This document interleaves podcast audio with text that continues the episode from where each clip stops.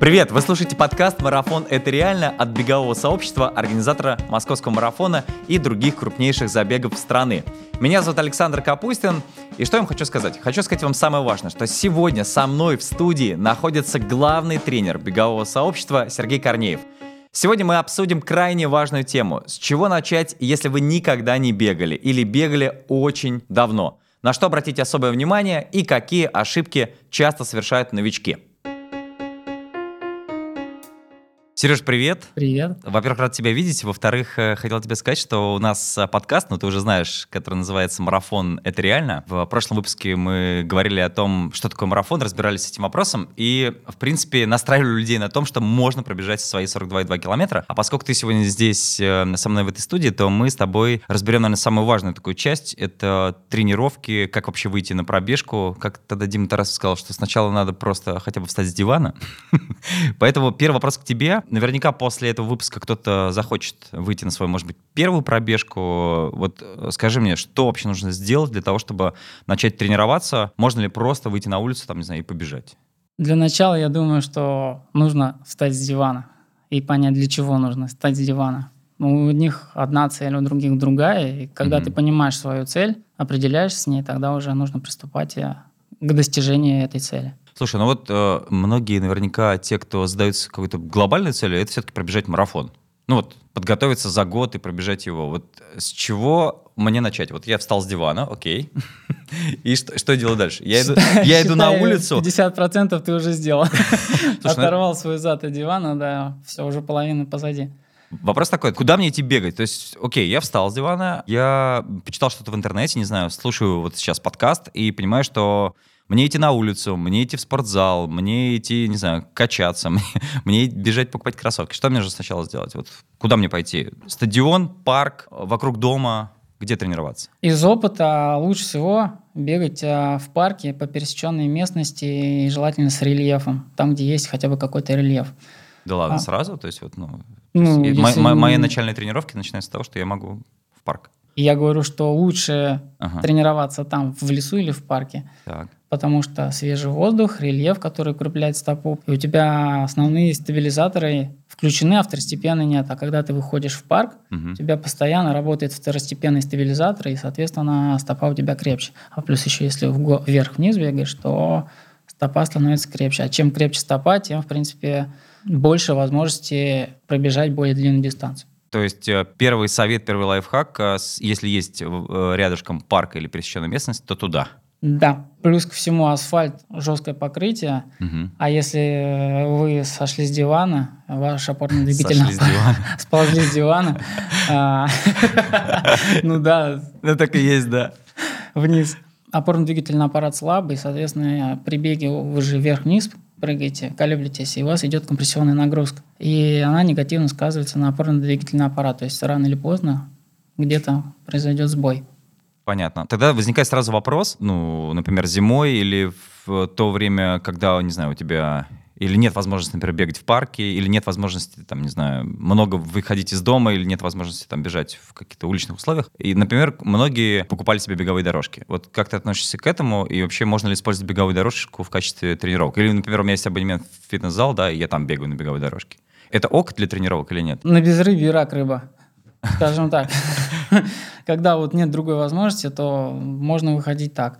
Но по технике бега, в принципе, не совсем то. И тебе как бы дорожка, она сама дает поступь. То да, есть ты, да. если ты остановишься, она все равно будет двигаться. Да, не твой темп, и ты с нее. Да. да, или так. А на природе ты бежишь, выбираешь свой темп, ты угу. смотришь по сторонам, особенно в зеленое время года, у тебя еще и глаза отдыхают. Ты выбежал и поймал какую-то мысль, или какие-то проблемы сам по себе решаешь. Бежишь и все по полочкам раскладываешь, и когда ты там, у тебя на следующий день важный день, важная встреча, ты по полочкам все распределяешь. Вот бег для этого хорош. В искусственных условиях это не очень хорошо получается. Я пару раз пробовал на дорожке, мне не понравилось. Честно. У меня на дорожке вообще голова кружилась. Мне станок вот велосипедный больше нравится, чем а, беговая дорожка. Mm. Ты педали крутишь, что там, что там, тебе некомфортно, потому что одна и та же атмосфера и ветра нет, и еще полотенчиком там себя с лица все вытираешь. Но, по сути, ты нагрузку сам себе варьируешь. А на дорожке тебе постоянно надо нажимать кнопки. А если ты выбрал хороший ритм, а ты бежишь-бежишь, а бывает так раз она заклинила, и ты врезался. Или наоборот слетел. Неприятно. Ну, я понял. В общем, у тебя к дорожке отношение отрицательное скорее, чем положительное. А может это Да. быть дополнением к тренировкам или нет? Там, не знаю, для увеличения Вот, нагрузки э, или еще Вообще бы не советовал. Не советовал, вот я да? говорю, что тяжелые условия, вот как э, год назад пандемия, то, Мгм. да, когда на улице даже бегать нельзя, даже в подъезд нельзя было выходить, то, в принципе, альтернатива. Но опять, по мне, велостанок даже лучше. Есть масса популярных вопросов, которые задают люди, которые только начинают бегать. У нас, в принципе, подкаст для тех, кто, наверное, только приходит в эту историю. Такой тоже популярный вопрос э, возникает у многих, что когда мы бегаем, первый раз, второй раз начали бежать, и у нас начинает колоть в боку. То есть у тебя начинается вот это состояние дурацкое, да, там после первого, второго километра, у кого-то, может быть, даже раньше, когда у тебя начинает колоть в боку. Что это такое, как этого избежать, и вообще, что мы делаем неправильно? Первый момент, вы неправильно поели, наверное, что-то жирное, жареное, что-то тяжелое, и это все не ушло в- из, из желудка в кишечник. Второй момент, вы задали слишком быстрый темп. Мгм. В начале, особенно вот у новичков это прям а, сплошь и рядом проблема. На свежачка побежал, бежит, кайфует, а первые 200 метров, после 200 метров что-то не то, а через минуту, там, к 400 метрам, даже к 300, язык на плече, и все, тренировка превращается в мучение. Это все из-за того, что вы пока что не знаете свой организм и начинаете быстрее заданного темпа. Быстро начинает стучать сердце, кровоток увеличивается, а из-за того, что митохондрий в мышцах мало, вы дышите часто, кровоток хороший, а мышцы не потребляют столько кислорода, сколько, по сути, они должны. И происходит сбой. Кровь набирает, набирается, в печени набирается, она давит на желчный пузырь. Э, Желчный пузырь э, надувается и давит. То есть печенка давит на желчный пузырь, и он болит.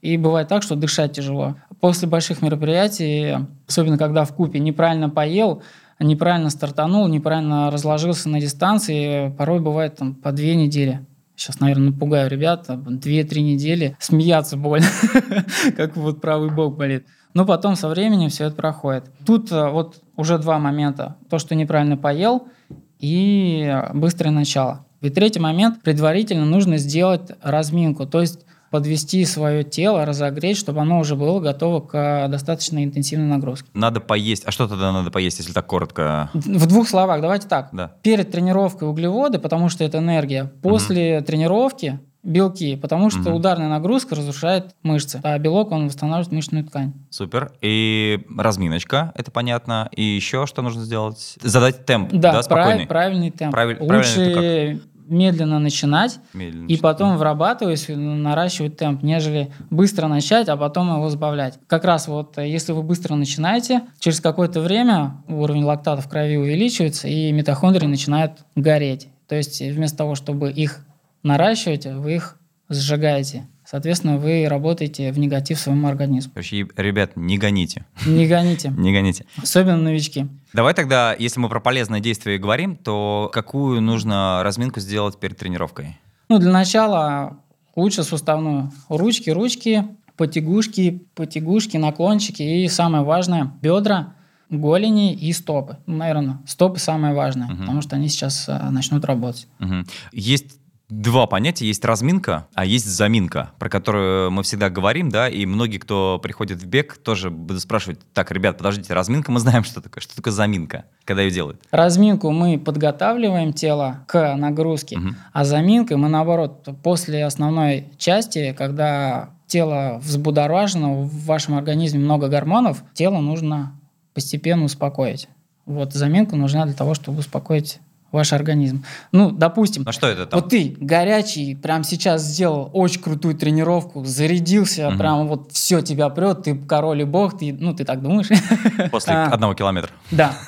Тело пышет, ты остановился, особенно вот сейчас, там, в холодное время года, и резко мышцы сжались, кровеносные сосуды сжались, все тело как бы сморщилось. И все, что у тебя было, и положительное, и отрицательное, ну, тот же лактат, там, молочная кислота, а, оно все осталось в мышцах и не вышло. И, соответственно, на следующий день у тебя, когда ты остыл, у тебя есть болевой синдром. Да. Помимо всего, бывают микронадрывы, ну, во время вот интенсивной тренировки. И путем заминки, допустим, ты резко остановился, бросил, ты остыл, и вот этот микронадрыв, он остыл, и туда кровоток не поступает. А во время заминки ты все равно во все рабочие зоны доставляешь кровь. И у тебя постепенно-постепенно там путем кровотока, кровообращения поступает кислород в нужные места. И, соответственно, заживление там происходит быстрее замяться бегом и потом сделать акцент на растяжку. Вот давай про растяжку тоже. Растяжка Когда ее делать? не До... стоит Только после? ей пренебрегать. Угу. Бегунам акцент делать на стопу и икроножную мышцу. По своему опыту вот заметил, в 2007 году получил травму, надрыв ахилла. Угу. От ахиллова сухожилия, и в принципе она мне потом в течение многих-многих лет а, не да? давала покоя в 2017 году, то есть уже спустя 10 или 11 лет после травмы, пробежал марафон, и все равно меня всегда беспокоило ахиллово сухожилие. И еще два года оно меня беспокоило до тех пор, пока не стал ну, точнее, вот когда в 2017 году стал делать акцент на растяжку икроножной мышцы и стопы, почувствовал, что стало легче. И потом просто все это развил, и сейчас, вот буквально там месяц назад обратил внимание, что меня вообще не беспокоит. То есть мозгами дошел до того, что все-таки я учу ребят, а сам не делаю, и теперь делаю. То хотел сказать, вот, ребята, послушайте Сережин пример. Да, и, и, и, сделайте, сделайте не правильно. Не ждите 12 лет там, или сколько-то лет. Да, сделайте все правильно. Про растяжку и про заминку это очень полезная и история. помимо всего, да. у ребят, которые у меня тренируются, то же самое. Когда возникает проблема с ахиллом сухожилия, угу. Акцент на стопу, и, на растяжку стопы и икроножной мышцы. Ну а дальше там все, само собой, задняя поверхность бедра, спина. Ну смотри, мы говорим как бы про идеальную такую ситуацию, и я надеюсь, что те, кто хотят выйти на пробежку первый раз, послушать тебя в этом плане внимательно. Но вот если я понимаю, что я свой темп не уловил, бегу слишком быстро, э, я понимаю, что мне нужно остановиться, могу ли я перейти на шаг? Лучше и перейти про... на и шаг. Пройти, и продолжить тренировку? Лучше перейти на шаг, успокоиться. Вот сейчас как раз был первый посыл, организму, что вот это быстровато. Угу. Значит, следующую, там, спустя 2 или там 3 или 5 минут, когда чуть-чуть успокоитесь, нужно будет а, начать чуть-чуть по-другому. Угу. Ну и да, вообще лучше спланировать свой день. Вот если вы там сегодня прослушали, а завтра хотите побежать, берете Яндекс карты, отмеряете один километр маршрута своего или полтора, ну максимум полтора, чтобы вы смогли убежать в один конец. И если вы устанете, вам не особо далеко возвращаться пешком. Пешочком обратно. Да, да, и на всякий случай возьмите там денежку или проездной. Для тех, кто убежал слишком далеко. Да, если вы меня не послушались, тоже опыт есть. А, либо, если вы чувствуете, что замерзаете, нужно зайти в магазин или в метро, или где-то так чуть-чуть согреться, и потом сделать второй бросок. Или там третий, у кого как получается. Еще такой вопрос тоже возникает. Я по прошлому, да и позапрошлому году вижу, что как ведущий московского марафона и серии забегов бегового сообщества все больше и больше людей выходит на дистанцию с возрастной категории 30+. Вот реально очень много людей, особенно там, где у нас есть э, возрастные категории. Что бы ты порекомендовал для людей, которые начинают бегать во взрослом возрасте? Это вообще окей? На что здесь нужно обратить внимание? Вот если ты после 30 первый раз начинаешь... 30 лет — это вообще не, не сильно большой возраст. Ну, это молодежь, по сути это очень хорошо, что ты созрел для того, что нужно что-то делать. Угу. Ну, тебя что-то не устраивает. В тебе там, в 80%, в 75% случаев э, почему ты хочешь бегать? Потому что тебя в тебе что-то не устраивает. И нужно похудеть. Ну, например, как похудеть. И ты что думаешь? Куда-то пойти? В фитнес-клуб, который мало работает, ты заплатил денег и не ходишь туда. Либо ты ходишь, пока там есть хороший тренер. Тренера нет, и все, ты опять не ходишь. А здесь э, купил кроссовки, экипировочку и выбежал. То есть это альтернативный ну, такой легкодоступный и относительно дешевый вид физической нагрузки, где ты сам можешь выйти, побегать и похудеть. И если вы созрели там в 30 лет, то это очень хорошо. К 35 годам вы уже созреете, что вы хотите бегать что-то больше или ездить что-то или больше. Или уже пробежали. Или, да, то есть э, бег, в принципе, с бегом можно себя перестроить, переформатировать, и вы там начинаете расти. Молодые легко восстанавливаются. А взрослые, чем взрослее, тем дольше восстановление происходит. Соответственно, начинать нужно более плавно. Втягиваться, адаптации, процесс а, акклиматизации или адаптации к нагрузке, он Медленнее. немножко дольше, чем mm-hmm. у молодых ребят. Если вы поставили там цель какой-то там амбициозный, там 10 километров, там, не, пол, марафон. для всех разный, да, особенно марафон, то лучше не форсировать события и прям полноценно отдаться, там, распланировать свой график, свой образ жизни и идти к своей цели. И не нужно спешить. Хорошо. У нас как раз есть вдохновляющая история бегуни Кати Моисеевой как раз на тему бега после 30. Давай послушаем. Всем привет! Меня зовут Моисеева Екатерина, мне 39 лет, и я очень люблю бегать. Но так было не всегда. А за моими плечами стоит опыт советской школы и стойкая привитая ненависть к бегу, лыжам, плаванию. Все изменилось в тот момент, когда начался беговой бум. Побежали вокруг меня все. Мои очень неспортивные подружки, мой муж, мои родственники. Мне на тот момент было 33 года. А за плечами офисная жизнь, двое детей и никакого спорта. Даже в детстве. Только бальные танцы. Но мне стало страшно интересно, почему все бегут, а у меня не получается. Тогда я задала вопрос Гуглу. Я прям так и вбила в поисковике, как начать бегать. Я начала читать и поняла, что проблема в частоте сердечных сокращений, то есть в нашем пульсе. Там стояли какие-то космические цифры про 100 ЧСС и про пробежки на 120 ЧСС. Я хочу сказать, что на тот момент я, вставая с кровати, получала частоту сердечных сокращений 100, не говоря уже о беге. Тогда я подумала, что нужно поставить себе цель какую-то. Я поставила себе цель 150 ударов в секунду а, в минуту. И тогда я поняла, что с этой скоростью я могу, ну, может быть, только медленно ходить, но я старалась бежать. Да, медленно, да, меня обгоняли все, даже гуляющие мамы с колясками. Мне было стыдно.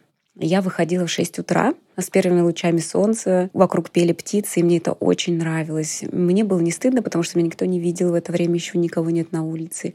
Я бегала и получала удовольствие. Я решила, что я буду бегать через день. Через месяц я зарегистрировалась на забег, и мой результат был 5 километров из 30 минут. Это был успех. А через два месяца мне удалось выбежать 10 километров из 60 минут. Стало интересно, на что еще я способна. Я начала сначала заниматься в одном клубе, потом у меня был индивидуальный тренер, а потом получилось так, что я нашла довольно-таки сильный клуб и сильного тренера, и у меня уже появились более амбициозные планы. Это десятка из 40 минут, и ну, очень хотелось еще и марафон, желательно из трех часов. Сначала я решила натренироваться на десятке.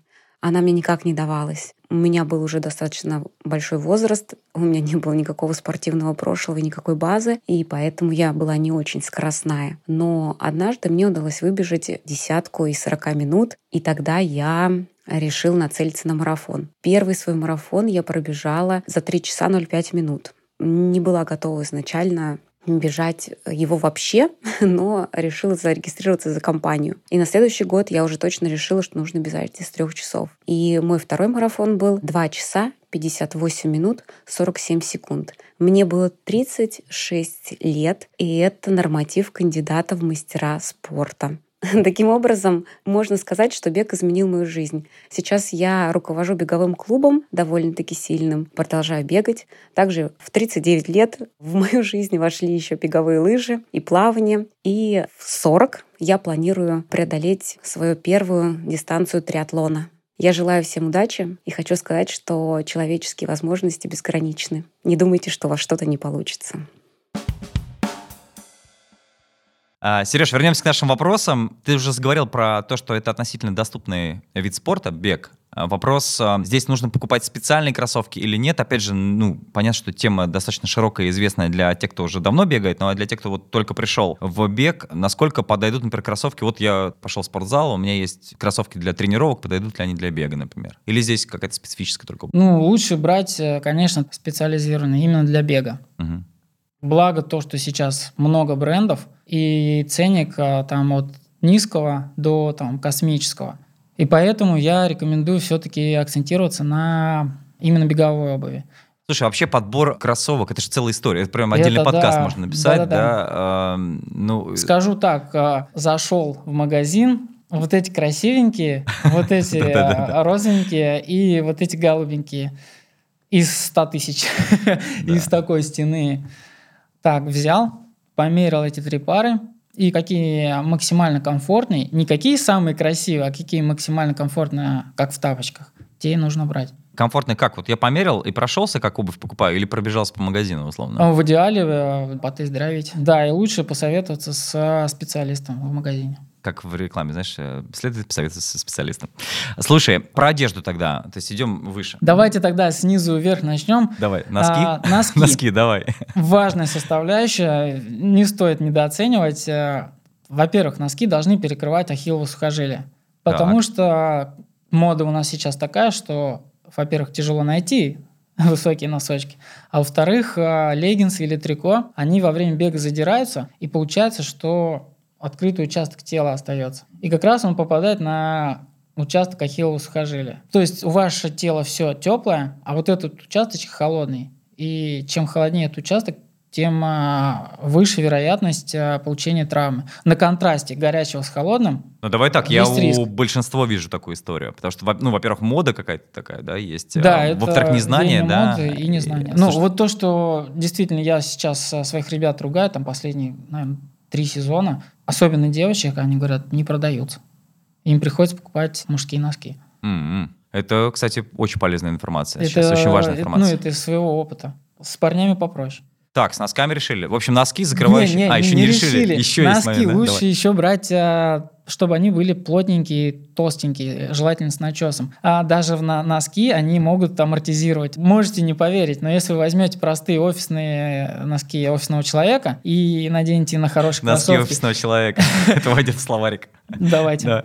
и возьмете э, спортивные носочки с э, начесом, вы прям почувствуете амортизацию, вам приятнее бежать. И еще почему спортивные, они не скамкиваются. То есть у простых людей, вот простые носки, они могут э, свернуться, и во время пробежки, вот они, стопа же немножко гуляет, и они сворачиваются. Человек может натереть мозоль на стопе, там между пальцев, еще где-то. У спортивных носочков вот эта вероятность меньше, чем у простых. Еще один полезный лайфхак Да. от Сергея И Корнеева. когда бывает а, такое, что бежит человек и дискомфортно. Вчера бежал вот так же, все было хорошо в этой же паре обуви, а сегодня бегу то же самое в той же обуви, и мне дискомфортно. Я вот первым делом советую поменять носочки, и бывает, что в 30% случаев, да, действительно, мне говорят, ты волшебник. Поднимаемся выше в холодное время года. Футболка, желательно с а, вентиляцией. Dri-FIT, Duotech, Climacool, множество вариаций. Запишите сейчас, да, себе. Да, как это проверяется? Вы берете, сделали, если вентиляция хорошая, значит, это вам Э, подойдет. Скажем, для тех, кто не видеоверсию смотрит, а аудио, то есть нужно продышать в футболку, да, Продышать условно? футболку, да. Ага. Если хорошая вентиляция, то это самое то. Второй слой лонгслив, как это сказать, это рубашка с длинным рукавом. Да. И ветровочка. Этого достаточно для ну, минус 6. Ну, обязательно перчатки и шапка. Через открытые участки тела у нас идет самая большая теплоотдача. Ну и плюс ко всему у нас э, вентиляция идет э, через э, трахею. Ее можно переохладить. Наверное, это самое опасное место. При минус э, 12 либо добавляем более плотный слой ветровки, либо лонгслив, второй слой, он такой более толстый, более плотный. Либо флиску можно надеть. У нас сейчас начинается сезон уже более теплый. Вопрос, э, если жарко, наоборот. Вот смотрите, март-апрель. Утром холодно, а, как правило, все начинают тренироваться либо утром, и к концу тренировки уже солнышко высоко, и нам тепло. Либо наоборот, вечером начинают тренировку, когда тепло, а заканчивают, когда холодно. Так вот, берите три слоя, если вам жарко, вы можете засучить рукава, приподнять шапку или снять шапку. Вы можете снять перчатки и убрать в карманы, ну, как вариант. И вентиляция, теплоотдача у вас будет хорошая. Если вы бегаете интенсивно, то можно спрятать где-то верхний слой и потом на обратном пути забрать. То же самое вечером. Если вы делаете интенсивную тренировку, все равно вам нужно размяться и к основной части приступить в теплом состоянии. Мгм. И, соответственно, вы просто снимаете, прячете, делаете основную тренировку и потом одеваетесь перед заминкой. Так, с одеждой разобрались. Ты затронул важную тему про утро-вечер. Говорят, что по утрам бегать вредно, но и поздно вечером, там прям перед самым сном тренироваться наверняка тоже. Вот развей миф это или нет? И вообще, когда лучше бегать? Самое лучшее Много-много состояние? лет назад англичане проводили исследования и говорили, да, действительно вредно бегать по утрам, но максимум 6 километров можно. Мгм. Ну, в принципе, отчасти они правы. Давайте придем к тому. Кто-то у нас э, любит просыпаться рано и ложиться рано, а кто-то любит просыпаться поздно и ложиться поздно. Грубо говоря, жаворонок и сова. Вот, допустим, утром Вот если вы просыпаетесь и выспались, умывайтесь, легкий перехват, там одну-две печеньки и там, немножко чая или там водички, чтобы не натощак делать тренировку. В принципе, полчаса для того, чтобы ваш организм окончательно проснулся, достаточно для того, чтобы пойти побегать. Если вы просыпаетесь и вам Тяжко. в 7 тяжело, а если вы легли там в 3, вам и в 8, и в 9, и в 10 тяжело просыпаться. Особенно в средней полосе, когда у нас рассвет уже в 10 часу, а в 7 часов там проснуться тяжело, не то что тренировку сделать. Тогда таким ребятам лучше тренировку перенести на вечер. Еще момент. Если у вас э, чересчур интенсивная тренировка с утра, и вы там по своей неопытности, новички, сделали чересчур интенсивно, переборщили с нагрузкой, а вам же потом еще работать, а у вас только полдня уйдет на восстановление вашего организма. То есть э, вы выпадаете из рабочего процесса. Соответственно, в таких случаях лучше тоже тренировку перенести на вечер. Ну, то есть ты должен оценивать, что после бега да. у тебя будет э, все равно восстановительный период. Да, и в таком случае лучше не добегать, чем перебегать, если у вас там важный день. Ну, то есть взять короткую дистанцию, например, да, там, ну, не такую а интенсивную. Тут э, обычно, когда планирование есть, ребята, они стараются выполнить прям до конца. Мало таких ребят, которые понимают, которые чувствуют свое тело и говорят, все, на сегодня хватит, и угу. пойдут. Про вечер как там? То есть перед сном, не перед сном, за два вот, часа до э, сна? Тут тоже рабочий день там до 6 обычно, в 7, в 7.30 можно начать. И вообще по-хорошему вот этот диапазон с 5 до 8 он комфортен для бега. Особенно там, весна, осень. А если вы в 8 закончили, замялись, вы едете домой, ваш организм уже начинает успокаиваться. Вы приехали, поужинали, там, в принципе, в душ сходили, и в 10 часов организм уже успокоился, и вы можете ложиться спать. Спасибо тебе большое. Полезная тоже информация. Ты заговорил про интенсивные тренировки, про разные виды тренировок. У нас подкаст называется «Марафон – это реально», и здесь возникает вопрос, вот я новичок, да, или те, кто нас сейчас слушают, э, только начинают бегать, выбирают себе какую-то программу, не знаю, находят тренера и так далее. Когда и как скоро новичок может себе поставить цель пробежать марафон? Вот есть ли здесь универсальный совет? Универсальный совет – не нужно спешить, не нужно форсировать события. Для начала укрепите свой опорно-двигательный аппарат, когда он готов пробежкам. Делайте сперва короткие пробежки э, в малой интенсивности, потом а, подключайте более долгие малоинтенсивные пробежки. Угу. При всем этом один или два раза в неделю нужно делать акцент на физическую подготовку всего опорно-двигательного аппарата. Потом подключать уже интенсивные э, игру скоростей, быстро, медленно и прям непосредственно длительный. При всем этом там один или два раза в неделю делайте беговые упражнения. Многие профессионалы их тоже недооценивают. А дело в мелочах. Да, я тут с тобой соглашусь. А вот человек, который начал тренировки, там, не знаю, он без тренера, например, вот послушав э, тебя, там, наш подкаст, э, начинает. Вот какую ему сразу себе цель нужно ставить? Ну, помимо того, что укрепление организма, помимо того, что правильно разминаться, заминаться, э, есть ли какие-то, не знаю, интервалы, которые нужно себе задавать? Там, не знаю, вот сегодня я пробегу 3, через неделю я пробегу 5, не знаю, через месяц должен пробежать 10. Ну, вот это как раз и говорит о планировании но для начала нужно себя протестировать. А кто-то может сходу пробежать 3 километра, а кто-то и, там, 500 метров не может пробежать. Некоторые ребята на первой тренировке 400 метров просто круг по стадиону не могут пробежать, угу. а там через 7 недель уже бегают 10 километров. И, в принципе, уже с а, зазором на будущее, что хотят полумарафон. Здесь тоже ребята разные. Сперва себя оценили, а потом уже работаете. Ну, наращивать, как правило, а, рекомендуют там по 10-15% к недельному объему. Прибавлять, да. да. То есть, если одна неделя 10 километров, то следующая неделя 11-12. В общем, друзья, будьте внимательны к своему организму, не торопитесь. Э, рекомендация Сережи Корнеева. Все остальное можно будет послушать. Здоровье подкаст, важнее да. ваших амбиций. Ну что, Сереж, спасибо тебе огромное. Очень у нас полезный подкаст получился. Друзья, выписывайте себе э, важную полезную информацию. Сереж, огромное тебе спасибо. И, и надеюсь, вам. до новых встреч. Увидимся на тренировке. Пока. Обязательно подписывайтесь на подкаст, чтобы не пропустить следующие выпуски. Мы выходим на всех подкаст-платформах, а также на ютубе Бегового сообщества. Ставьте нам оценки и лайки, пишите комментарии и помните, марафон — это реально.